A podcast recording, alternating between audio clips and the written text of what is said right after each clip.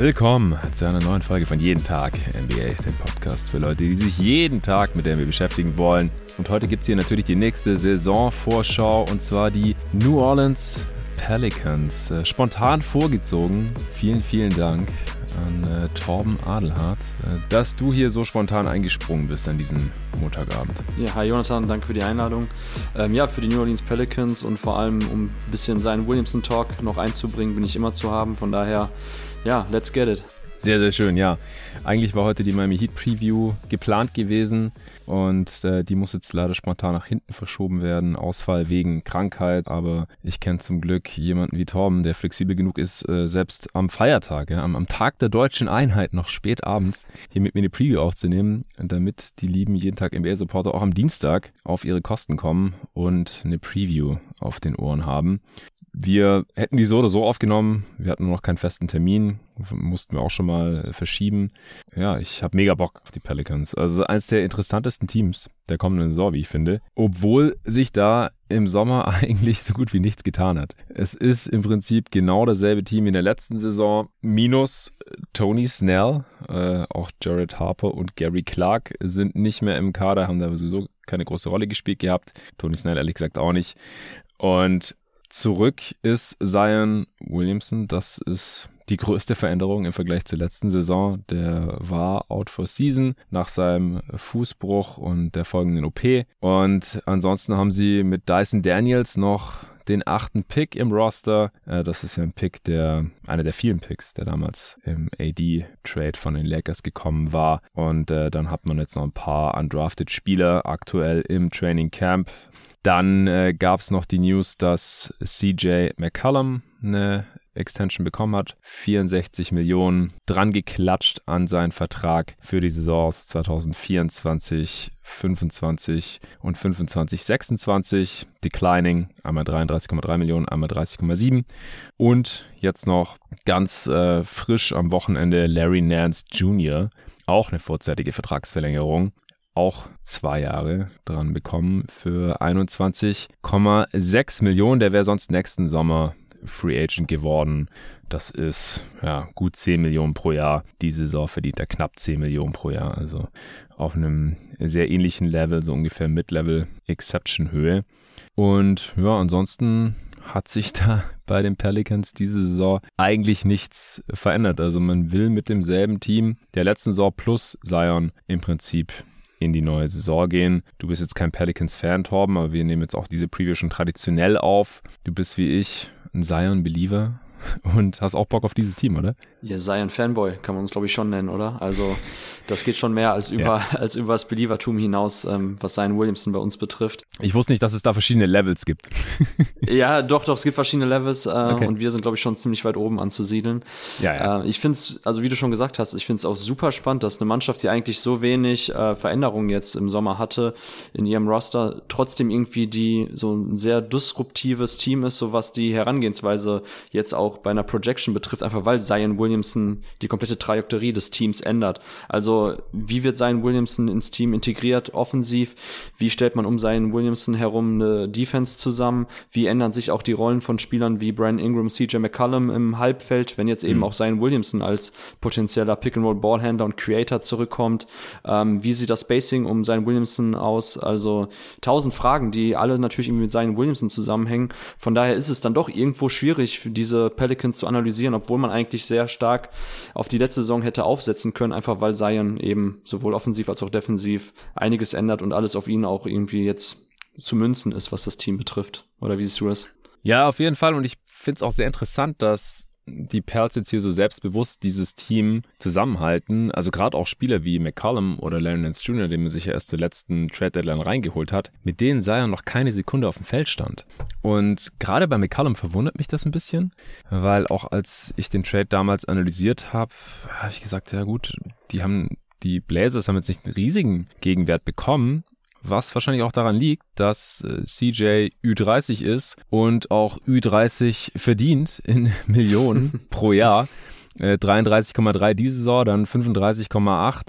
Ja, ob das jetzt so positiver Value war, das, das habe ich damals halt zu bezweifeln gewagt. Und jetzt gehen die Pelicans halt her und klatschen da nochmal ähnliche Summen hinten dran. Dann eben auch Larry Nance Jr., der erst 177 Minuten in der letzten Regular Season für die Pelicans auf dem Feld stand in den Playoffs schon ansprechende Leistung gezeigt hat. Ich mag seinen Spielertyp auch total, aber der ist jetzt auch ja nicht gerade selten verletzt, äh, mittlerweile auch schon ein bisschen älter. Also dass man jetzt halt auch als kleinster Markt der Liga da nochmal so ordentlich investiert, bevor man überhaupt eine Sekunde von diesen Dudes mit dem Jungstar dieses Teams zusammen auf dem Feld gesehen hat, das hat mich schon verwundert. Also Larry Nance Jr. Äh, wird jetzt am 1. Januar wird er 30, also Age 30 Season auch schon. Was hältst du davon? Dass man dieses Team jetzt eigentlich schon so um Zion herum zementiert hat? Mm, ist eine gute Frage. Also wir haben David Griffin ja schon öfters ein bisschen dafür gescholten, auch natürlich den ähm, Lonzo Ball Deal äh, kritisiert, beziehungsweise den Nicht-Deal, den er eben, ähm, ja, oder wie auch immer damals die Angehensweise war bei ihm in der Free Agency. Äh, jetzt ist natürlich die Frage, okay, so, was ist das Ceiling des Teams? Also jetzt ohne vorwegzugreifen, wo wir nachher dann auch landen bei unserer Prediction. Ich glaube schon, dass dieses Team ein unfassbar hohes Ceiling hat, aber wir haben es halt noch nicht gesehen, wie sein Williamson eben auch neben CJ McCollum aussieht. Äh, Larry Nance finde ich erstmal nur kritisch äh, zu betrachten, die Extension aufgrund eben der Verletzungshistorie und ich bin ja auch ein Jackson Hayes Believer. Ähm, ich glaube, das weiß nicht, ob das ein bisschen so noch eine Versicherung ist, weil beides wäre natürlich so diese ähm, Small Ball Fünfer, beziehungsweise eigentlich war Jackson Hayes ja oftmals auch gut als Vierer neben einem äh, traditionelleren Big aufgehoben, ähm, weil er in vielen Sets auch selber am, am Elbow agieren kann. Und das ist dann halt jetzt eben die Frage, wie all diese Spieler, auf die man sich jetzt committed hat, wie CJ McCallum, wie Larry Nance, ähm, wie Brandon Ingram, wie das eben jetzt mittelfristig mit Zion aussieht, weil das hatten wir auch schon letztes Jahr in der Preview gesagt. Ich glaube, das Jahr davor auch. Wenn man einen Spieler wie Zion Williamson hat, allen Verletzungssorgen äh, zu trotz, ist das halt ein Spieler, um den du halt den Kern auf, beziehungsweise die Komplementärspieler rum aussuchen musst, das alles eben auf Zion äh, zugeschnitten ist auf seine Stärken und natürlich auch auf seine spielerischen Defizite, auf seine defensiven Defizite. Und da bin ich jetzt bei CJ McCallum ein bisschen kritischer, gerade auch was die Defense betrifft. Und wenn wir gleich über die Line-Up sprechen, habe ich auch schon so ein, zwei ähm, Gründe, warum ich Bauchschmerzen habe. Äh, aber grundsätzlich jetzt bei Larry Nance, wenn wir jetzt darauf jetzt nur schauen, finde ich das schon okay, weil ich den Spielertyp halt mag, weil er dir halt diesen athletischen Rimrunner auf der 5 gibt, der über sehr gute Help-Instinkte ja. verfügt, ein guter Weakside Rim Protector ist, jetzt nicht eben dieser klassische Drop-Defender, sondern eben auch der ermöglicht, ermöglicht, gerade in den Playoffs, wo solche Spielertypen nochmal einen Wert hinzugewinnen, dass du da auch manchmal vielleicht so ein Switch-Everything-Scheme spielen kannst. Äh, mit Larry Nance, das kannst du halt mit anderen Spielertypen, klassischeren Bigs, wie auch ein Valanciunas eigentlich nicht machen. Also Valanciunas ist auch immer mhm. dann am besten, wenn er eigentlich einen Drop verteidigt, nicht auf der Höhe des Screens am Flügel hochkommt und dann da irgendwo hatchen muss oder, oder, oder blitzen muss. Äh, das haben wir jetzt auch schon in der Nationalmannschaft gesehen, jetzt bei Litauen. Haben wir die letzten Jahre gesehen, dass er schon am solidsten ist im Drop. Und da finde ich es gut, weil man Jackson heißt jetzt auch noch nicht eben auf dem allerhöchsten Level über einen längeren Zeitraum gesehen hat. Das kann man sich bei Larry Nance schon besser vorstellen. Ähm, lange Rede, kurzer Sinn. Ich finde es halt eben aufgrund der Verletzungshistorie vielleicht ein, zwei Millionen zu viel, aber ja, diese, diese Spielertypen haben schon Der Cap eben, steigt ja auch. Also. Genau, der Cap steigt auch, stimmt. Dann ist es auch eigentlich schon wieder danach zu vernachlässigen. Also ich finde es gut, weil er tatsächlich eher jemand ist, den du in High-Leverage-Situationen dann spielen lassen kannst und dann auch eben vielleicht dann, ja, auch Defizite von Zion am defensiven Ende besser kaschieren kann, weil er halt so ein guter Help-Defender in der Backline ist. Ja, sehe ich genauso. Ich finde den Deal in Ordnung. Also wenn er fit ist, dann ist er eigentlich mehr wert. Äh, wenn er jetzt halt nicht diese Verletzungssorgen hätte und er hat ja auch eine chronische Krankheit, also Crohn's Disease hat er ja auch. Von daher ist es hier mit eingepreist, ganz sicher. Und ich kann mir auch vorstellen, dass er Teil der besten Lineup sogar ist, zu der wir nachher auch noch kommen. Äh, starten wird er wohl nicht, aber ich finde halt auch, dass sein Skillset sehr gut zu Zion passt und ähm, daran muss man ja. halt eigentlich alle Transaktionen dieses Teams nach wie vor messen. Ich finde auch, dass CJ McCollum ein sehr passendes Skillset hat. Nach der Trade Deadline haben die Pelicans ja auch nochmal besser gespielt als vorher. Ich vorher nochmal geschaut, davor hatten sie ein negatives Netrating, danach ein positives. Sie hatten ja auch einen mhm. üblen Start, also dass dieses Team noch irgendwie in die Playoffs gekommen ist, war eh krass. Aber der, der hat sich dann in seinen 26 Spielen äh, dann schon für mehr empfohlen in den Playoffs. Ja, da fand ich ihn okay. Äh, er ist halt irgendwie dann doch limitiert, ähm, kann defensiv attackiert werden, was die Suns nicht immer konsequent gemacht haben. Und mhm. offensiv ist er halt dann sehr abhängig von seinem Jumpshot, der jetzt in den Playoffs halt nicht so super toll gefallen ist in diese 6 Game Sample Size, 33 Prozent von Downtown, unter 40 Prozent aus dem Feld, 22 Punkte pro Spiel bei einem 108er Offensivrating. Also da, da fand ich zum Beispiel Brandon Ingram dann schon äh, den deutlich äh, dominanteren Spieler, der ja auch nach wie vor da ist. Aber das passt halt schon, also dieses äh, Shooting und auch äh, Playmaking, das also funktioniert halt on-ball und off-ball.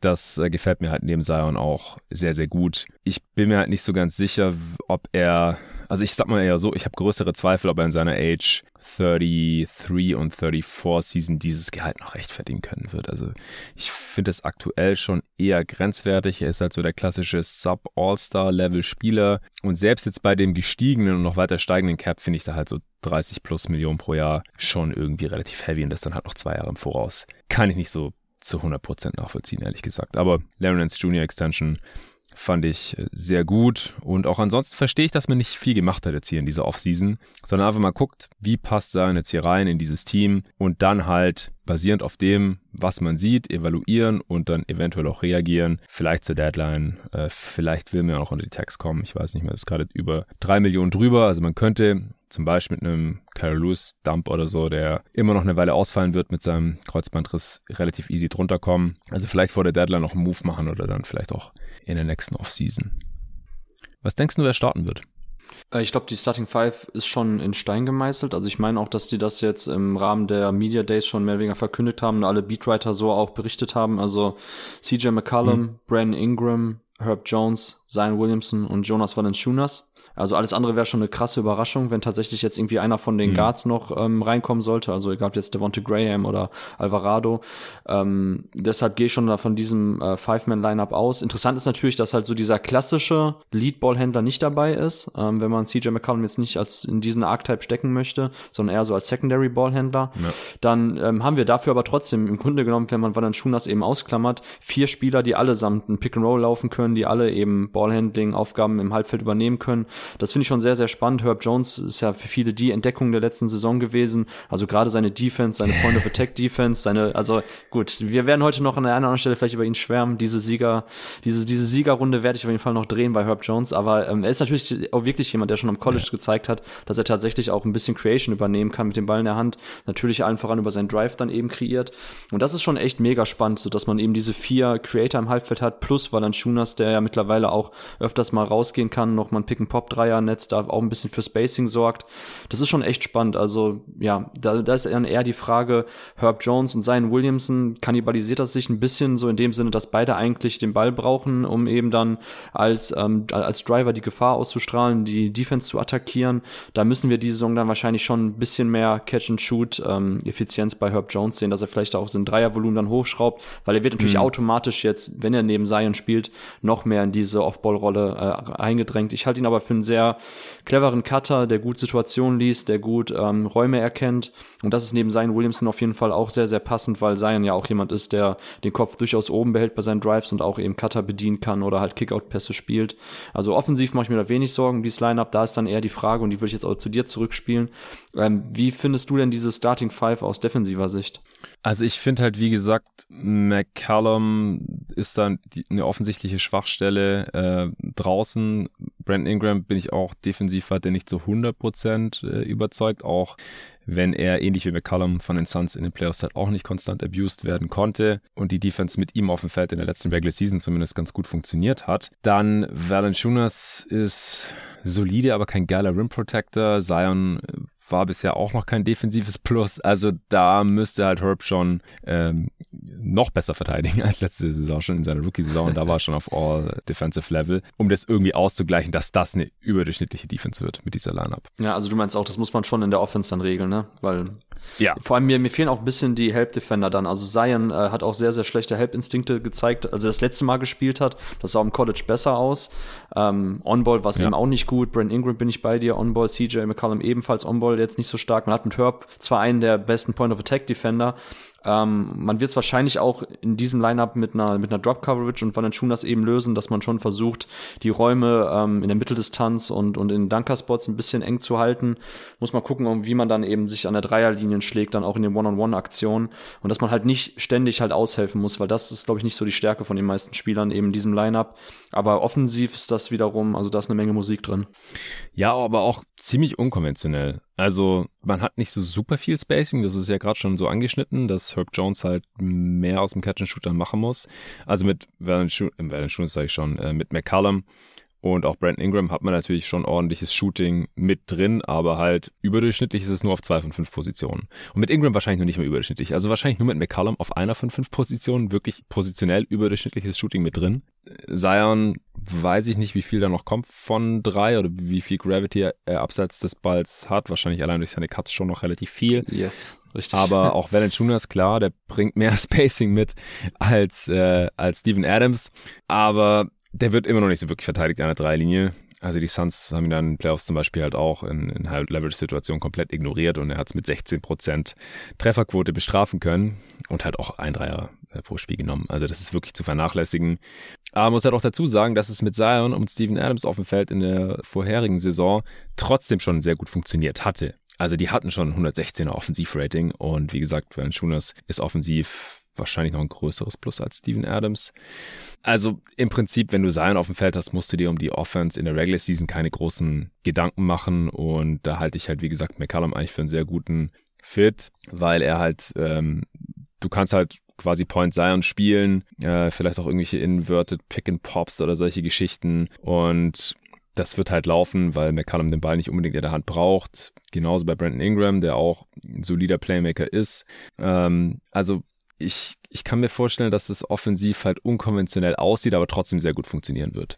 Ja, das, der, der Witz ist ja auch, dass als wir seinem letzten Mal spielen gesehen haben, war er der effizienteste Pick-and-Roll-Scorer ähm, als Ballhändler beim Pelican-Team. Also knapp one, one Point per Possession, über drei. Und ich weiß noch, dass jeder auch einfach, wenn Gandhi schon quasi angeschrien hat über Social Media, Junge, lass mm. entfessel endlich Point sein. So, gib Zion auch im Halbfeld den Ball, lass ihn kreieren, den stoppt niemand. Und äh, das wie bei CJ McCollum bin ich ganz bei dir. Also ich finde auch, dass es in vielen Sets, die die, äh, die Willie Green letztes Jahr laufen lief, auch dann in den Playoffs, auch gegen die Suns, wo man auch dann so viel mit irgendwelchen Spain Pick and Roll Actions gearbeitet hat. Das ist dann schon tricky, wenn du dann jemanden wie CJ McCollum plötzlich in der zweiten Screening Aktion auch noch verteidigen musst, der auch wieder switchen muss, ähm, dass du halt so viele Spieler hast, die dann eben sowohl den Catch and Shoot Dreier treffen, als dann auch eben selber noch einen Closeout attackieren, aus der Mitteldistanz abdrücken können. Macht CJ McCollum und Brand Ingram, also beide Spieler natürlich auch sehr sehr gerne, dass sie dann eben dieses dieses Midrange-Game dann auch noch haben. Mhm.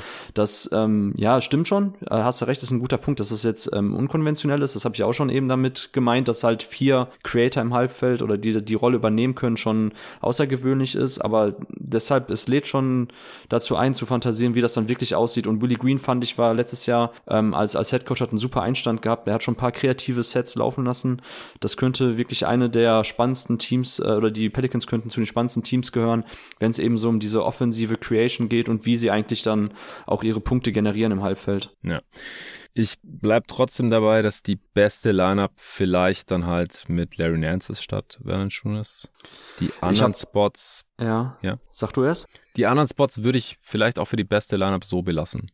Jetzt könnte es schon ein bisschen spicy werden. Und zwar ja. habe ich wirklich überlegt, als ich über das beste Lineup nachgedacht habe, ob nicht vielleicht sogar Trey Murphy rein muss. Ähm, ja, hättest halt nochmal einen geilen Shooter drin. Du hast, also Trey Murphy sind die Indikatoren von letztem Jahr, sind halt die eines absoluten ähm, also eines absoluten High-Volume, High-Level-Shooting-Spezialisten. Also hat ja letztes Jahr zwei Drittel seiner Abschlüsse von jenseits Dreierlinie genommen, über 10 Dreier auf 100 Possessions und plus 38 Prozent. Also er hat das gemacht, was wir vorher schon auch ähm, gesagt haben, was er machen wird, was er quasi seit seiner äh, College-Karriere schon gemacht hat. Das ist einfach diese Catch-and-Shoot-Dreier sehr, sehr hochprozentig zu treffen und ein 6'9-Shooter ist eh viel wert in der modernen NBA und dann neben seinen Williamson noch mal mehr. Also ich würde sagen, das beste Line-up der Pelicans wird halt jenes sein, was einfach ideal auf die Stärken ähm, von seinen Williamson zugeschnitten ist und Zion plus vier Shooter ist halt das, was du brauchst. So und dann ist die Frage, ob du dann statt Valanciunas lieber einen Larry Nance reinnimmst oder lieber sogar einen Jackson Hayes.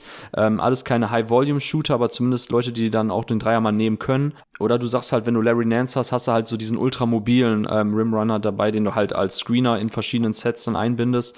Aber ich glaube nämlich auch, dass nicht ähm, Valanciunas in der besten Lineup ist und vielleicht, so schwer es mir oder so, so weh es mir tut im Herzen, auch nicht äh, Herb Jones. Uh, ja, ich, das wäre meine Frage ja. gewesen. So, du packst Trey Murphy rein, wen nimmst du dafür raus? Also gehst du quasi small? Ja, äh, wahrscheinlich also musst du small Big. für die Defense. Hm. Wahrscheinlich ja. Also, was, ja, also wenn ich jetzt so überlege. Ja, bitte? Ich würde halt eventuell Nance Jr. gerade wegen der Defense auch reinholen. Mhm, genau, also dann, dann wären wir bei Zion und Larry Nance als Frontcourt-Pairing und CJ und Brandon Ingram und dann eben, ja, ist die Frage, Herb Jones, Trey Murphy, wen nehmen wir dann? Ja, ich glaube, das musst du fast äh, Offense-Defense entscheiden, ja, Matchup abhängig. Also ich, hm. ich würde Stand jetzt noch nicht mit Trey Murphy gehen. Ähm, ja, er war ein Rookie und das ist oft so, aber die Lineups mit ihm sahen äh, offensiv halt echt katastrophal aus, statistisch gesehen. Also ja, weil er aber auch mit katastrophalen Komplementärspielern spielen musste. Ja, die meistgespielte Lineup von Trey Murphy ist, ja. ist mit äh, McCollum, Ingram, Jones und Valanciunas. Ähm, okay, ja, okay, weil sich gutes, das. Die hat auch ein gutes Net-Rating. Okay, interessant, interessant. Ja, weil es war zum Ende ah, der Saison. verteilt sich schon. Genau. Ja.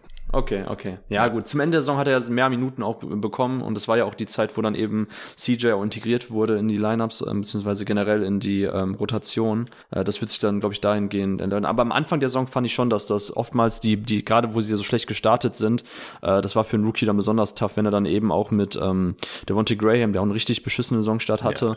Also da stimmten die Rollenverteilungen, die Wurfverteilung stimmte überhaupt nichts eigentlich bei den Pelicans und das war, sah schon sehr tough aus. Ich glaube, dass das jetzt hinten raus vielleicht auch noch ein bisschen den Wert gedrückt hat bei den bei seinem äh, Line-Up-Stats. Weiß ich nicht, wäre jetzt zumindest eine Vermutung von mir. Ja, ja, ich, genau, auf den zweiten Blick. Also im Schnitt sind Lineups mit ihm auf dem Feld halt im 22. Percent halt gewesen, offensiv. Aber die meistgespielten Lineups mit den besseren Spielern, die sind alle im positiven äh, Net-Rating-Bereich. Von daher werden es wahrscheinlich ganz viele verschiedene wilde Lineups gewesen sein äh, mit schlechten Mitspielern, wenn ich jetzt gerade so überfliege. Deswegen erstens Rookie-Saison, zweitens wilde Lineups. Ich kann mir auch vorstellen, dass es im zweiten Jahr schon deutlich besser wird mit ihm. Ich würde per Default wahrscheinlich eher mit Herb Jones gehen, weil ich im Zweifel eher darauf vertraue, dass man offensiv effizient genug ist mit McCallum und Zion auf dem Feld und man halt eher den High-Level-Defender drin haben müsste im besten Lineup. Mhm. Ja, das ist eine, es wird eine spannende Storyline auf jeden Fall sein, die wir jetzt dieses Jahr noch verfolgen ja. können. Ja, safe.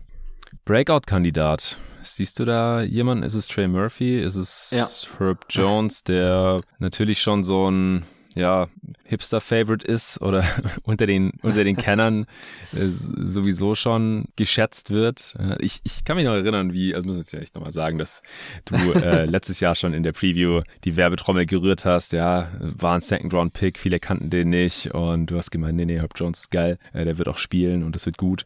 Und genauso kam es auch. Wer ist da jetzt dein, dein Tipp? Ist es Dyson Daniels vielleicht sogar? Den, den magst du auch gern? Spielt der? Ja, Genau, Dyson Dennis hatte ich ja ein vier auf meinem Board. Ähm, den habe ich äh, bei einer anderen Kategorie noch genannt. Ähm, was man so gehört hat von den Media Days war auch, dass Willie Green ein bisschen Competition will ähm, in seinem Team. Also dass tatsächlich jetzt auch noch während der Preseason, auch in den Training Camps und alles, die Jungs auch wirklich um die Minuten kämpfen sollen. Also dass quasi die Rotation abseits eben jetzt der großen Namen, dass da die Minuten halt jetzt noch nicht so in Stein gemeißelt sind und dass auch egal, ob das Veteranen wie Devontae Graham sind oder eben auch Youngster wie in Dyson Daniels, dass die alle halt jetzt aktuell ihre Chance kriegen und dass es durchaus möglich ist, dass Dyson Daniels auch ähm, relativ schnell plus 20, plus 25 Minuten Minuten vielleicht sieht und so ein fester Bestandteil der Rotation wird, wie es halt letztes Jahr bei Herb Jones der Fall war. Ich habe jetzt trotzdem, also ja, Dyson Daniels wäre ein Kandidat, würde ich aber gleich eher zukommen. Für mich ist es aber Trey Murphy. Also ich hatte ihn letztes Jahr ja auch schon in der Preview äh, angepriesen, weil er eben halt ein großer Shooter ist und die haben immer einen Wert in der modernen NBA und auch ein sehr guter Cutter ja. ist und On-Ball auch sich gut bewegt, also auch tatsächlich gar nicht so ähm, so fußlahm ist und am Flügel ständig geschlagen wird, sondern dass, wie gesagt, die Akklimatisierung in der NBA dauert immer ein bisschen. Von daher gab es natürlich auch in der, letztes, in der letzten Saison da Lowlights bei ihm, aber ich rechne da schon, dass er er mindestens ein durchschnittlicher On-Ball-Defender wird und eben auch mit seiner Länge ein bisschen Switchability mitbringt. Auch da eigentlich ein guter Spieler wäre für ähm, Line-Ups, wo man eher auf äh, Switching setzt in der Defense wenn es dann halt irgendwie von der 1 bis zur 4 zumindest bei den äh, On-Ball-Screens geswitcht werden soll.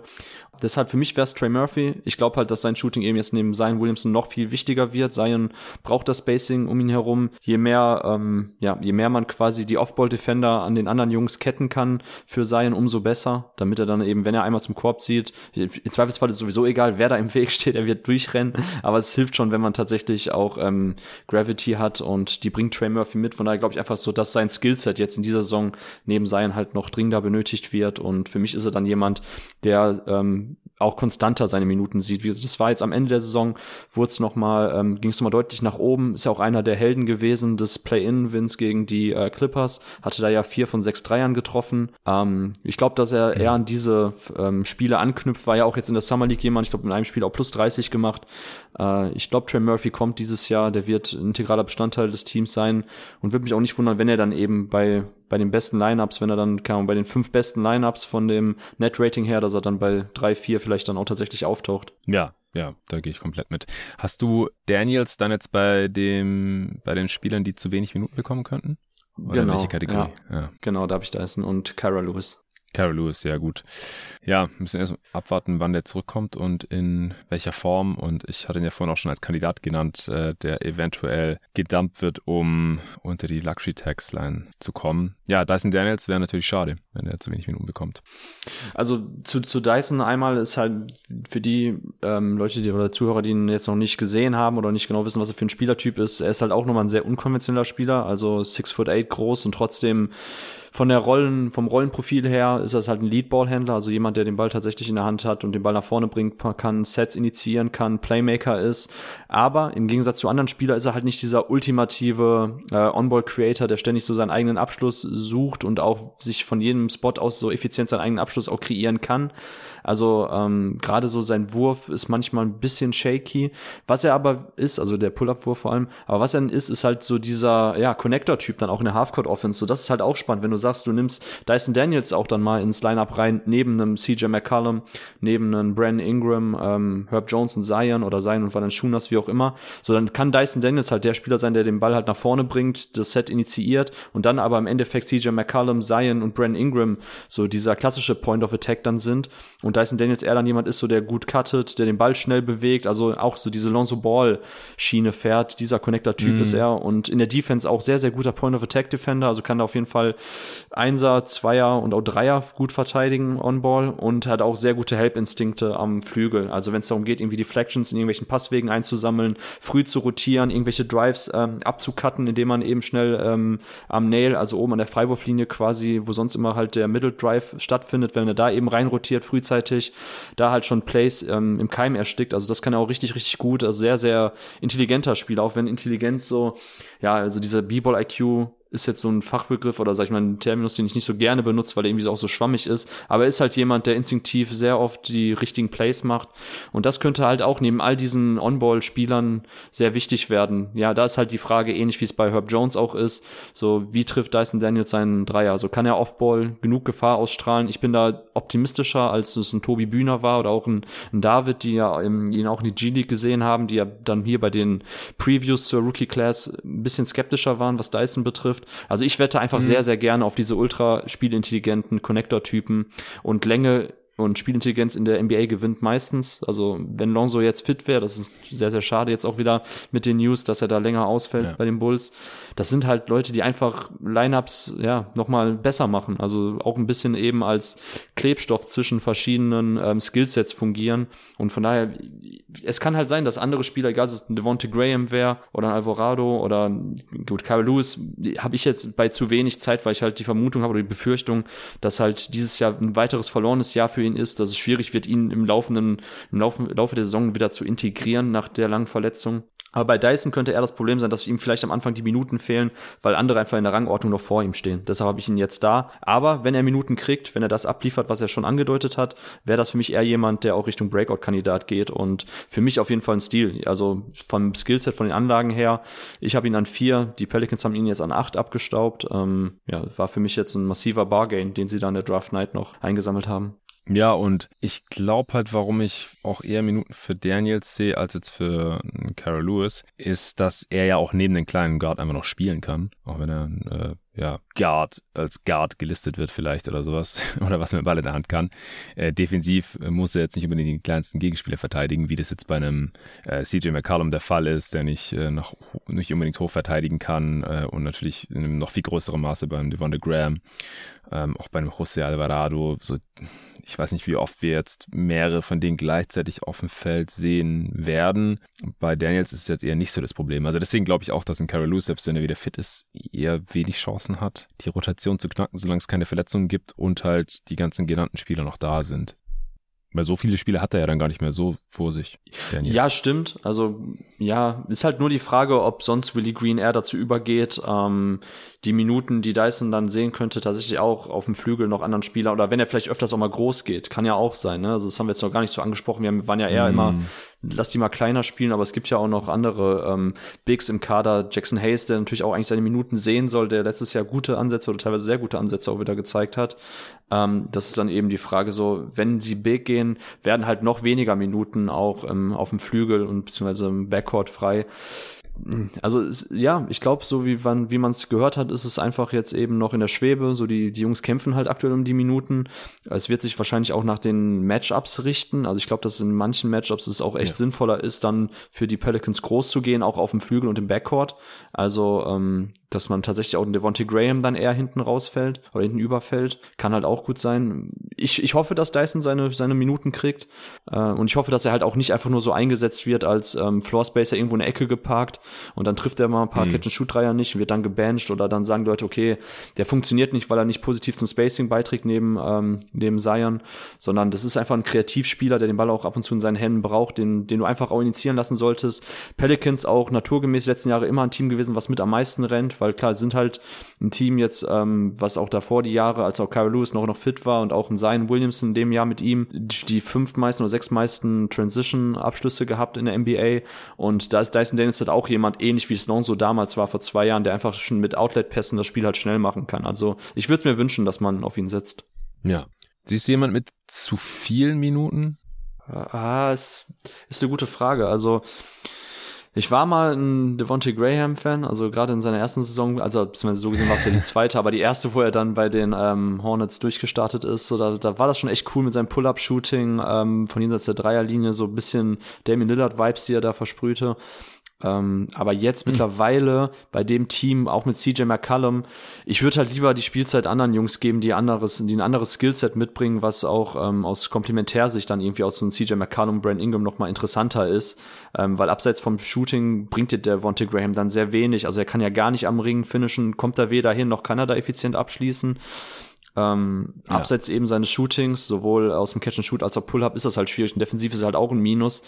Also ich hoffen klingt blöd, weil ich Devontae Graham schon äh, so viel Spielzeit wünsche, wie er, wie er nur kriegen kann, wenn er es halt rechtfertigt. Aber ich glaube, dass Devontae Graham mittlerweile in diesem Kader obsolet geworden ist. Also das wäre jetzt vielleicht mein Kandidat. Ja, und das mit dem Deal. Ja, das ist bitter, ja. Hast du jemand anders? Nee. Ich befürchte halt, dass Graham allein, weil er 12 Millionen im Schnitt verdient, die nächsten beiden Saisons und dann in der letzten sind auch noch knapp 3 Millionen garantiert. Äh, und voll garantiert wären es fast 13 Millionen. Es ist echt ein übler Deal.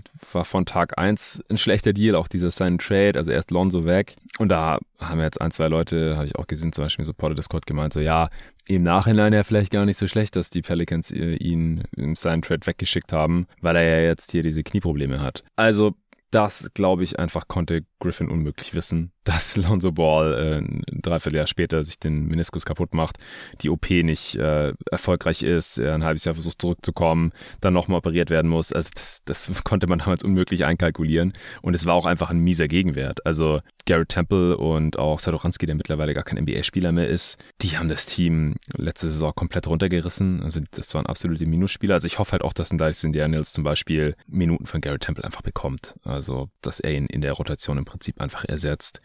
Und äh, dann äh, geht man her und schickt einen äh, First Rounder nach Charlotte für den Monogram, dass man ihm halt 12 Millionen im Jahr geben kann. Mit diesem Skillset, also das, das war von Tag 1 für mich unverständlich und dass er halt in High-Level-Situationen eigentlich nicht spielbar ist. Ja, in den Playoffs, da, da hatte, auch den haben die Suns nicht konstant, konstant genug attackiert aus meiner Sicht, weil der defensiv eigentlich überhaupt niemanden halten kann und offensiv, wenn er da ein paar Dreier reinnagelt, ja, dann ist er sogar spielbar, gar keine Frage. Aber das wird aus meiner Sicht nicht konstant genug passieren, dass er diesem Team wirklich weiterhilft. Gerade mit äh, CJ McCallum, was er gerade schon gesagt ist, ein ganz übles Tandem defensiv.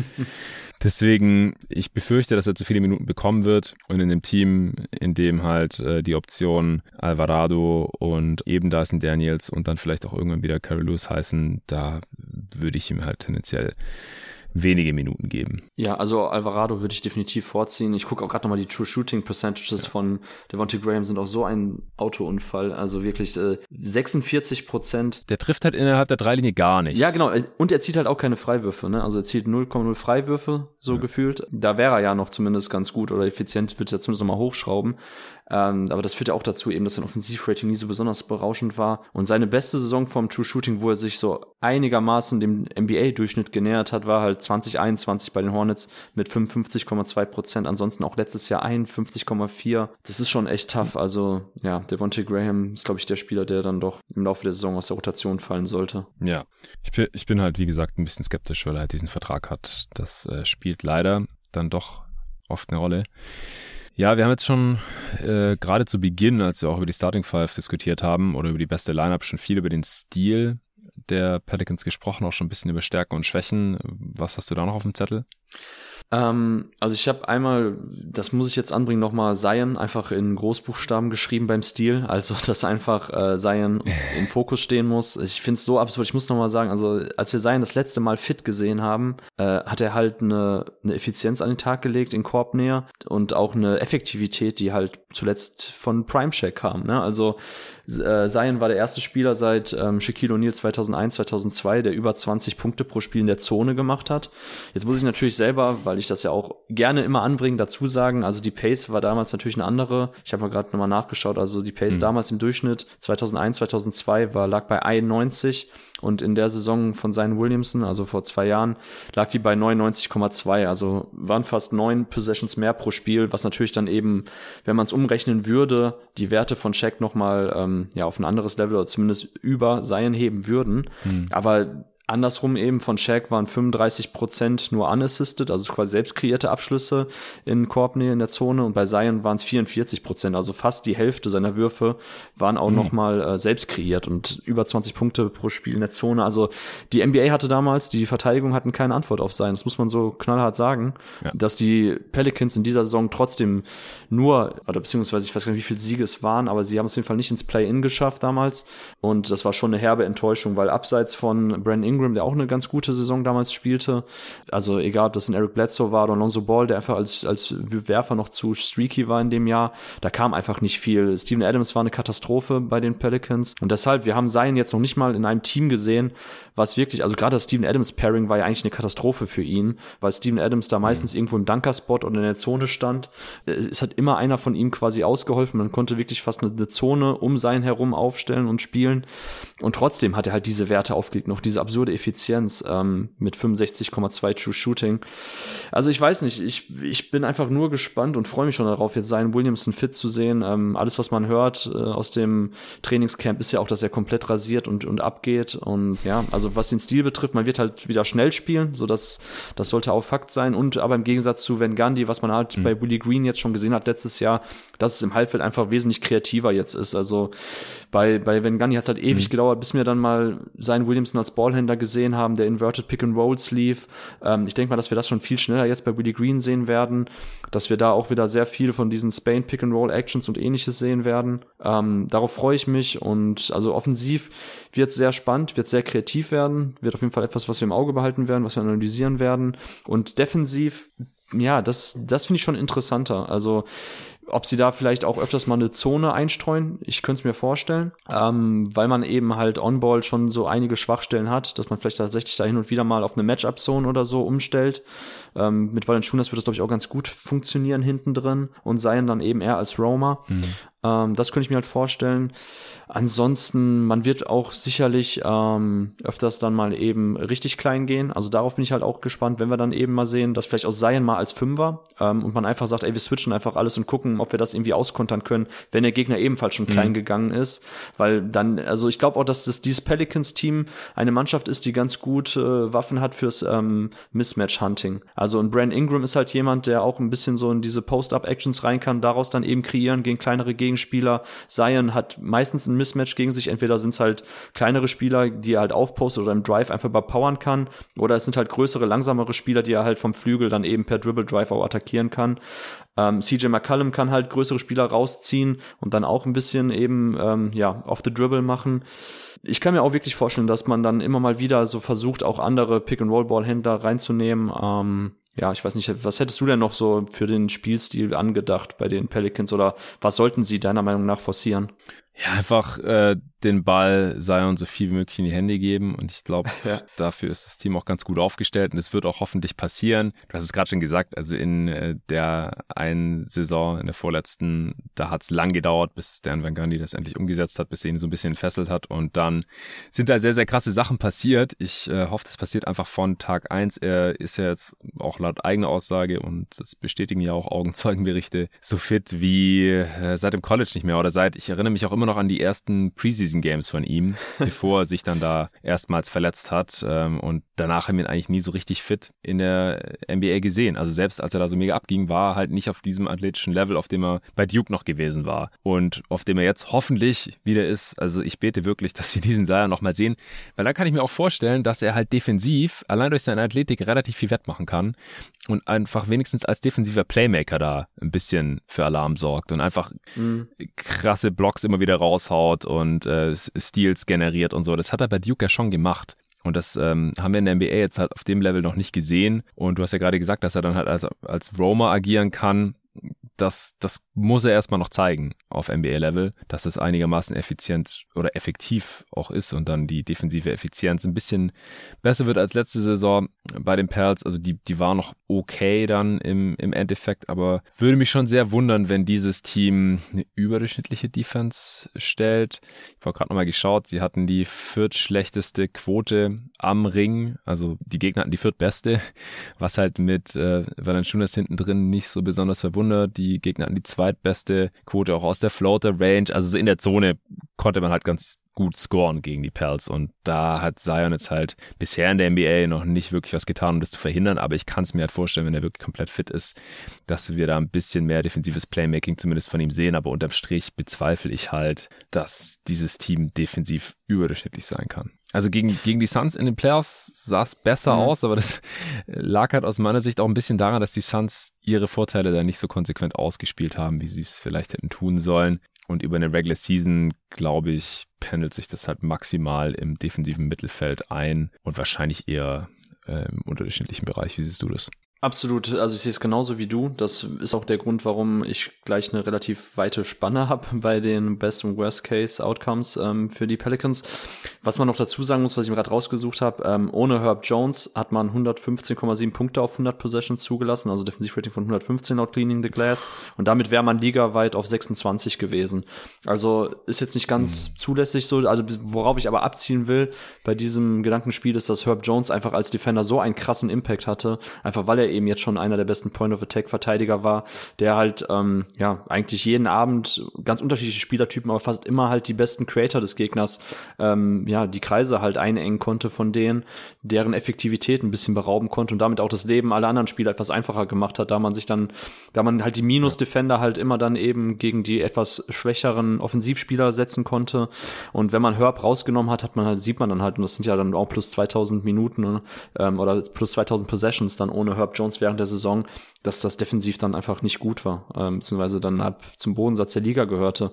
Und wenn wir es durchgehen, wenn wirklich dann ähm, Spieler halt wie Graham, wie CJ McCollum, wie ein äh, Zion leider. Also ich gehe davon aus, dass es wahrscheinlich defensiv erstmal ähm, nicht so gut aussieht bei ihm, weil er muss einfach die Instinkte, das mhm. waren, glaube ich, auch so die größeren Probleme. Er, er hatte, also er wirkte auch einfach off in der Defense. So, er hatte einfach nicht besonders ja. viel Einsatz gezeigt. So, und das macht es dann automatisch noch mal schwieriger, wenn du sowieso auch schon so eine krasse Offensivlast schultern musst und dich dann defensiv aber auch immer so ausruhst, ohne dann in einer vernünftigen Help-Position ähm, Help zu sein.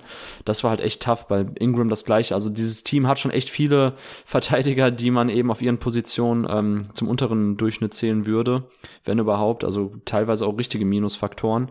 Das, ja. ja. von daher, also ich rechne fest, fest damit, dass dieses Team selbst im Best Case nur im Mittelfeld landet bei der Defensiveffizienz. Aber dass man vielleicht tatsächlich auch gezielt oder Willie Green gezielt mehr starke Defensiv-Lineups dann öfters mal auf Feld schickt. Also man hat halt dann eben mit einem Herb Jones, mit einem José Alvarado, mit einem Dyson Daniels. Also muss man mal gucken, wie man das dann genau mhm spielt. Larry Nance vielleicht noch da mit drin und dann halt ein Zion. Also es gibt sicherlich noch so zwei, drei Pairings auch im Backcourt und auf dem Flügel, wo man dann etwas mehr ähm, Help-Defense und gute Point-of-Attack-Defense hat. Und dann könnte es man eben schaffen, dass man unterm Schnitt dann eben irgendwo im Mittelfeld landet und halt, ähm, ja, eine unfassbare Offensiveffizienz im Best Case. Aber ja, das, da ist das Ceiling ein bisschen gedeckelt wegen der Defense. Also ich sehe nicht, wie dieses Team tatsächlich jetzt in einer eine Top 10 Defense stellen sollte. Also da muss Willie Green schon sehr kreativ werden. Das wäre halt eine Möglichkeit, ähnlich wie es Chris Finch bei den Wolves gemacht hat, die ja auch eigentlich ähm, viele Defensivlegastheniker in den Reihen hatten, mit DJ Angelo Russell, mit einem Cat. Und da hat man trotzdem eben aufgrund von sehr interessanten ähm, Matchup-Zone-Verteidigungen und halt diese sehr kreative Backline-Defense, ähm, die sie haben, das wäre halt auch eine Möglichkeit, dass man vielleicht aus taktischer Sicht das ein bisschen noch kaschiert, diese defensiven Schwächen, aber ja, das ist also von den Pelicans jetzt in der Season Preview, um das abzuschließen, muss man ganz klar sagen, da drückt der Schuh, da finde ich es vom Personal her schwierig. Und ähm, ja, wenn es in der Offense nicht klickt, ist halt dann auch wiederum der, die Gefahr, dass man schnell dann auch Richtung Losing ähm, Record geht. Ja, dann sind wir ja schon mittendrin hier im Best und Worst Case. Jetzt müssen wir nur noch die Zahlen dazu raushauen. Also äh, im Best Case haben sie halt eine durchschnittliche Defense und eine Top 10 Offense oder was siehst du da im Best Case? Im Best Case besser. Also im Best Case sehe ich es besser als eine Top 10. Im Best Case, wenn es klickt. Top 5 oder was? Ja, sehe ich eine Top 5 Offense. Safe. Also ich habe, für mich ist, haben die Pelicans das Potenzial, die Memphis Grizzlies dieser Saison zu werden. Also, dass man eben eine Mannschaft ist, wo man vorher schon sagt, so ja, es gibt da auf jeden Fall interessante Stärken, so. Ähm, man kann auf jeden Fall mit dem Team auch ähm, um die Playoffs mitspielen. Heimvorteil wahrscheinlich eher nicht, aber ja, wenn es wirklich klickt in der Offense und das Richtung Top 5 geht und das Potenzial ist vorhanden, ähm, dann reicht halt wahrscheinlich auch dann irgendwie eine Defense im Best Case dann um 15 herum, um dann schlussendlich, ähm, ja, auch um den Heimvorteil mitzuspielen, wie es die Grizzlies letztes Jahr gemacht haben. Ich habe jetzt auch aufgeschrieben, um dann ein bisschen die Parallele auch ähm, Full Circle zu bringen, äh, 56, 26, also quasi die Memphis Grizzlies Bilanz aus der letzten Saison. Die habe ich jetzt im Best Case für die Pelicans aufgeschrieben. Uff, äh, ja krass. Also das sehe ich nicht ganz, weil Memphis hatte eine Top 5 Offense und Defense, wie du ja sicherlich weißt, wenn wir die Preview aufgenommen schauen. Und also, die hatten die viertbeste Offense und die fünftbeste Defense. Und das sehe ich halt bei den Pelicans echt nicht, dass die halt so äh, in diesem Net-Rating-Bereich landen und dann halt auch die entsprechende Siegzahl dazu im mittleren 50er-Bereich. Dazu wird die Defense einfach nicht gut genug sein. Und viertbeste Offense im Best Case, ja, vielleicht. Sie hatten halt vor zwei Jahren mit Zion schon die elftbeste Lot Clean Glass. Und das war halt noch mit Bledsoe und Steven Adams und sowas. Also da ist dieses Team jetzt einfach offensiv deutlich talentierter und homogener. Und ähm, wie gesagt, im Best Case sehen wir halt den besten Zion bisher in der NBA und dann halt auch defensiv. Also ich glaube halt auch einfach, dass er nicht die Fitness hatte, um dann defensiv da auch noch den Einsatz zu zeigen. Und das könnte er jetzt halt schon eventuell in der NBA ein bisschen mehr bringen. Aber im Best Case so hoch kann ich nicht gehen. Also ich, ich dachte schon, ich bin äh, optimistisch mit, ah, weiß nicht, 52 Siegen, sage ich jetzt vielleicht mal, aber 56, wow, ja. Ja, das ist schon krass. Ich muss auch mal so ein bisschen irrationale ähm, Polemik mit reinbringen hier, sonst wäre es ja langweilig, wenn wir uns wieder so angleichen. Deshalb, ähm, ja, wenn, wenn Arne Brandt sich jetzt schon rauszieht, okay. dann muss ich jetzt mal ein bisschen hier die Hot Takes raushauen und dann ja, ja, ja. sage ich, dass die Pelicans im Best Case äh, ja ziemlich weit oben mitspielen werden. Ich habe jetzt 56 für dich aufgeschrieben, damit musst du leben. Ja, auf jeden Fall. Auf jeden Fall, damit lebe ich. Damit Gut. lebe ich perfekt. Äh. Worst Case hast du vorhin gesagt, was war das? Negativer Record oder so? Ja, ja. Also ich habe Worst Case habe ich 32,50 aufgeschrieben. Also wenn eben die Defense so sackt, wie es ähm, realistisch sein kann und es in der Offense halt implodiert, weil halt einfach die, ähm, also das ist jetzt wirklich auch sehr worst. Also ich habe ich habe ziemlich gut gemeint beim Best Case und jetzt ziemlich äh, schlecht mit dem Worst Case. Äh, ich sehe halt die Gefahr, dass die Integration von seinen Williams in einem von funktionierenden Offensivsystem und jetzt, wie realistisch das ist, weiß ich halt selber nicht, weil ich eigentlich Willie Green sehr viel zutraue. Aber es kann halt sein, es ist halt kein Plug-and-Play-Spieler. Ja. Ne? Also die haben einige Jungs, die ich halt nicht als klassische Plug-and-Play-Spieler nennen würde. Auch ein Dyson Daniels ist ja ähnlich. Ähm, wenn halt diese Kreativität von Willie Green aber nicht zu tragen kommt in der Offense, ähm, wenn das Spacing ähm, kaputt ist, wenn vielleicht auch manche Spieler wie vielleicht Brandon Ingram wieder so eine einen Shooting-Slum haben, Offball nicht funktionieren. Ähm, On-Ball war es ja letztes Jahr auch ähm, am Anfang schwierig mit Brandon, bevor er dann auch wieder richtig gut ähm, in Tritt kam. Ja, die Verletzungssorgen muss man leider auch ein bisschen mit einkalkulieren. Also wir können nicht erwarten, dass sein Williamson 82 Spiele macht. Das wird er auf gar keinen Fall. Ja. Also die Defense könnte schon hart zacken wieder. Das, die, die Gefahr ist da. Und wenn es dann eben in der Offense nicht so funktioniert, dann kann man auch schnell eben dann wieder Richtung 32 gehen. Und man muss sagen, die Pelicans waren letztes Jahr am Anfang richtig schlecht, sehr enttäuschend. Und davor das Jahr mit einem herausragenden sein Williamson war es auch eine große Enttäuschung. Also ich habe auch noch mal in meine alte Five ähm, Playoff Preview reingeguckt, die ich damals geschrieben habe ähm, vor der Deadline musste ich sie halt schreiben, weil die Pelicans noch theoretisch hätten reinkommen können. Und da war auch die Überschrift, die ich mm, damals mm, genommen habe, ähm, Endstation für den Hype Train, weil die, die Lonzo Ball, Brand Ingram, seinen Williamson Pelicans hatten halt unfassbar viel Hype. Aber das hat einfach gar nicht geklickt, äh, aus verschiedenen Gründen. Steven Adams habe ich ja schon gesagt, das ist einfach gar nicht von den ähm, Line-Up, wie gesagt, von der Homogenität dann auch innerhalb dieser Line-Ups überhaupt nicht funktioniert hat und von der äh, Kompatibilität der Spieler. Äh, aber ich sehe halt noch wieder bei diesen Pelicans eine ähnliche Gefahr, dass es wieder trotz Hype und trotz, dass David Griffin eigentlich schon sehr viele Chips eingesetzt hat, um jetzt mehr oder weniger schon fast all in mit diesem Kader zu gehen, sehe ich halt die Gefahr, dass es ähm, ja nicht klickt in der Offense und die Defense zackt und dann könnte man bei ungefähr 32 rauskommen, wenn sein Williamson dazu halt einige Spiele verpasst. Also ich glaube nicht, dass man irgendwie schlechter wird als letzte Saison. Also ich sehe schon auch, ja, so ein mittleres Katastrophenpotenzial. Bei Zion kann man, glaube ich, im Worst Case schon davon ausgehen, dass er sich halt leider wieder irgendwie verletzt und dann die halbe Saison ausfällt oder irgendwie sowas. Äh, CJ, wie gesagt, ist äh, 31 und könnte irgendwie in ein Loch reinfallen. Man ist defensiv sehr abhängig von Rob Jones, hast du gerade auch schon äh, erläutert, so wie, wie schlecht es aussah defensiv, wenn er nicht auf dem Feld war, wenn der sich mal irgendwie verletzen sollte oder sowas. Ja, klar. Aber sie waren halt nach dem Trade ähm, deutlich positives Team, was das Netrating angeht. Über die gesamte Saison waren sie noch bei minus zwei und haben 36 Siege geholt. Ich habe jetzt 38 im Worst Case aufgeschrieben. Also dazu halte ich zu viel von Willie Green und, und dass der halt aus diesem relativ tiefen Kader ja auch dann schon eher eine annähernd ausgeglichene Bilanz rausholen kann. Also dass man auch offensiv wirklich unterdurchschnittlich wird, ja klar, wenn Zion vielleicht die halbe Saison fehlt, aber selbst ohne den war man ja nach dem Trade schon ein durchschnittliches Team offensiv und defensiv war man am Ende auch auf Platz 18. Also ich sag 38. Ich habe die Spanne da jetzt nicht so super riesig. Ich habe andere Teams, hm. wo einfach auch deutlich mehr von den einzelnen Spielern abhängt. Klar, Zion kann dieses Team aufs nächste Level katapultieren zu einem 50 plus mhm. Siege Team, aber ich habe halt bei anderen Teams auch so eine 20 Siege Spanne zwischen Best und Worst Case, die aber halt nochmal deutlich abhängiger sind von ihrem Star, was ich die Blazers von Lillard oder die Lakers von LeBron und AD äh, oder auch die Nets, ja,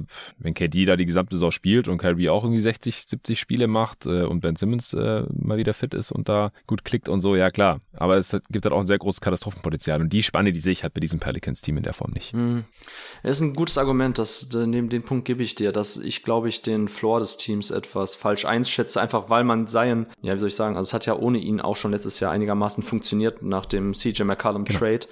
Und ähm, ja, da sind andere Teams definitiv abhängiger von ihren Starspieler und dass der Floor dieser Mannschaft wahrscheinlich etwas höher liegt. Ja, hast schon recht. Also das ist 32 schon sehr, sehr pessimistisch gewesen und da liegst du dann mit 36, 37 irgendwie so um den Dreh 38 habe ich gesagt. 38 sogar, ja. Okay, ja. Willst du korrigieren? Ich werde noch ein bisschen. Du hast noch die, die ja, 32 war schon. Ich darf, okay. Ja, komm, dann gehe ich auf 35. Dann habe ich immer noch okay. unter der, ich wollte jetzt nicht zu sehr angleichen, aber du hast schon recht mit dem, was du gesagt hast. Ja, also drei unter mir ist noch eine große Diskrepanz und äh, du hast immer noch über 20 Siege äh, Spanne. Von daher, äh, ich würde sagen, wir kommen zur Prediction und äh, ich bin sehr gespannt. Also bin mir sehr sicher eigentlich, dass du over gehst, aber hau doch vielleicht erstmal deine Zahl raus. ja, ich habe äh, 48 aufgeschrieben, ähm, weil ich halt eigentlich ein Believer bin. Also ein Zion Believer, ein Willie Green Believer, ja. ein Herb Jones Believer, Trey Murphy, Dyson Daniels. Also da laufen schon viele meiner Jungs rum. Von daher musste ich auf jeden Fall erstmal ein bisschen höher ansetzen. Wo bist du? Ja, also ich hatte in der ersten, im allerersten viel zu frühen Power Ranking hatte ich noch 44 aufgeschrieben und ich wollte da jetzt auch nochmal deutlich drüber gehen, vor allem äh, nachdem jetzt eben die Berichte rausgekommen sind, dass Zion fit ist. Das war damals im Juli halt noch überhaupt nicht klar. Äh, daher gebe ich jetzt nochmal drei drauf und ich bin bei 47. Dann sind wir beide over. Die Line liegt bei 44,5, die ich hier gefunden habe. Und wir sind da beide dann auch over. Hm, bin ich mal gespannt, was ihr dann in eurem Wettenpot dazu sagt, ob das eine Line ist, die man anspielen sollte.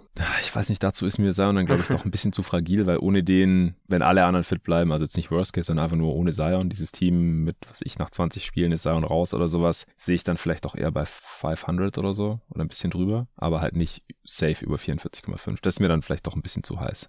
Okay. Aber wir sind äh, nicht nur sein Believer, wie du ja eingangs richtig gesagt hast, sondern sein Fanboys. Daher dann auch Zion Optimisten und deswegen beide klar over. Hast du jetzt noch irgendeinen interessanten Aspekt zu diesem Team, den wir jetzt noch gar nicht besprochen haben? Mm, ja, ein interessanter, äh, ja, interessanter Punkt bei dem Kader und auch bei der Offseason ist, ähm, dass sie noch zwei meiner, meiner Jungs aus dem Big Board reingeholt haben, äh, undrafted mit äh, Darren Sebron und mit John Butler. Allen voran John Butler ist ja also der, der Freshman von Florida State, äh, seven foot one, großer ja, Shooting Wing im Grunde genommen, war ja so die, äh, ja, die Enttäuschung, dass er tatsächlich undrafted ging, was ja schon in den seltensten Fällen nur noch vorkommt, gerade auch in dem Prozess, dass ja die äh, Jungs, die als Freshman und Sophomore sich anmelden wollen zur NBA Draft, kriegen im Vorfeld ja eigentlich immer dann jetzt das Feedback, das ist seit paar Jahren so, dass sich quasi das Datum, bis wohin man entweder seinen Namen ähm, zur Draft angemeldet haben muss oder zurückgezogen hat, um eben dann noch seine College-Verfügbarkeit äh, zu behalten und seine ähm, dass man halt quasi am College weiter spielen darf, diese Eligibility. Ähm, seitdem es diese Regelung gibt, dass die quasi länger schon jetzt auch eben mit Teams sprechen dürfen und länger schauen dürfen, gibt es das eigentlich kaum noch, dass Freshmen sich anmelden und dann halt nicht gezogen werden. Also das war schon die Überraschung mhm. der Draft eigentlich bei John Butler.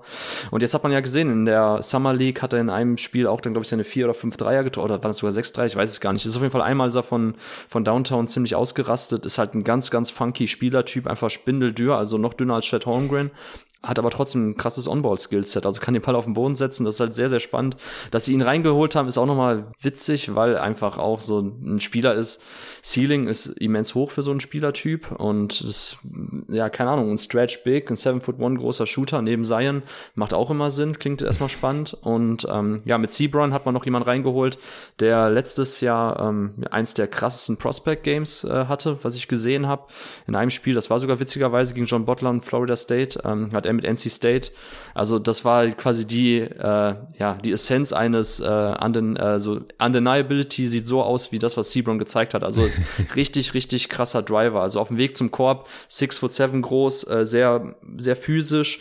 Ähm, ja, Mini Zion hat zwar einen etwas anderen Körperbau, aber er ist quasi nicht aufzuhalten. Also er zieht Freiwürfe und Mass, er generiert unfassbar viele Looks äh, in Korbnähe und das ist halt auch etwas, was in der modernen NBA halt sehr wertvoll ist, wenn du einfach einen Spieler hast, der halt diese Looks kreiert und einfach äh, Druck auf den Korb ausübt. Und das konnte Sebron eigentlich in der letzten College-Saison so gut wie kaum ein anderer Spieler. Und er ist jetzt als Two-Way-Player noch in dem äh, Pelicans-Kader drin. Ähm, Finde ich interessant, ja. was mit den beiden Jungs passiert, ob sie vielleicht ihre Chance irgendwann mal kriegen aufgrund von Verletzungssorgen, Verletzungspech. Ähm, EJ Liddell hatte ja schon Verletzungspech, der ähm, Second-Round-Pick von den Pelicans. Ja. Wäre sonst auch eigentlich ein toller Stil, Sleeper-Pick gewesen. Ähm, jetzt muss man ein Jahr warten, hat sich leider das Kreuzband gerissen, ist ansonsten auch ein sehr mobiler ähm, ja, Playmaking-Big, Stretch-Big, der auf der 5 und auf der 4 spielen kann, den Dreier trifft, passen kann. Also eigentlich auch ein sehr moderner Spielertyp. Und das wäre vielleicht jemand für nächstes Jahr, den man dann als Breakout-Kandidat haben könnte. Ja, ich mochte den auch sehr gern. Hat mich gewundert, dass er in der Draft bis in die zweite Runde in 41 gedroppt ist. Denn da war er noch nicht verletzt. Das ist ja gerade schon gesagt, er hat sich in der Summer League verletzt. Ja. Ansonsten äh, Butler vielleicht fürs G-League-Team dann, weil der zweite Two-Way, den hat Isaiah Brockington bekommen. Aber ja, Butler, auch interessant, also auch einer der komischsten Körper, die ich je gesehen habe. Also 7'1 und unter 190 Pfund, ja. also unter 90 Kilo. Also der wiegt halt so, wenn man ihn anguckt, würde man schätzen, die Hälfte von Zion oder sowas. Also die ja, Hälfte ja. auch vom, vom fitten Zion, ja, nicht vom fetten Zion von vor einem Jahr beim Media Day. äh, unfassbar. Aber ich glaube, also der Kader ist voll. Ich glaube, in der NBA werden wir in dieser Saison zumindest halt äh, nicht sehen. Ja, ansonsten äh, hoffen wir natürlich, dass Liddell irgendwann wieder fit ist und wir ihn dann nächste Saison bei den Pelicans sehen, weil ich, ich glaube auch, dass der ganz geil reinpassen könnte, auch neben Zion. Ja, das stimmt. Das stimmt. Der Fit ist eigentlich ganz gut. Ja. Okay, dann wären wir durch. Wir äh, wollten noch ganz kurz als Ergänzung zur Grizzlies Preview auch über die Steven Adams Extension sprechen, aber wirklich nur Rapid Fire, denn der Pod hat ja auch schon eine amtliche Länge erreicht und es ist schon nach äh, halb elf und du musst morgen früh arbeiten. Ich will jetzt echt nicht viel länger deine Zeit in Anspruch nehmen. Aber Steven Adams, äh, Starting Center deiner Memphis Grizzlies, hat auch eine vorzeitige Vertragsverlängerung bekommen über 25 Millionen, zwei Jahre. Äh, was sind deine Gedanken dazu? Finde ich gut. Also ich bin ja ein Steven Adams im Jersey, der Memphis Grizzlies Fanboy. Bei den Pelicans war ich nicht, da hat er einfach nicht gut reingepasst, aber jetzt hier bei den Grizzlies schon. Äh, er gibt halt nochmal eben so als ähm, ja, Passing Hub, Playmaker vom Elbow in vielen Sets eben dann eine wichtige Rolle, die er dann einnimmt. Und ähm, ja, ist halt ein guter Regular Season Big. Also dass er halt in High-Level-Situationen, ähm, ja, dass der Wert sehr, sehr stark dann begrenzt wird, haben wir ja gesehen, als er dann aus der Rotation rausfiel in den letzten Playoffs. Aber mhm. gerade für die Regular Season auch Triple J zu entlasten, generell einen guten Body auf der 5 zu haben gegen verschiedene Matchups. Und Drop Coverage ist ja einfach für NBA Teams nochmal nochmal die, ja, die Basis Coverage äh, für die Regular Season und da ist er auch gut und hat seinen Wert, toller Rebounder.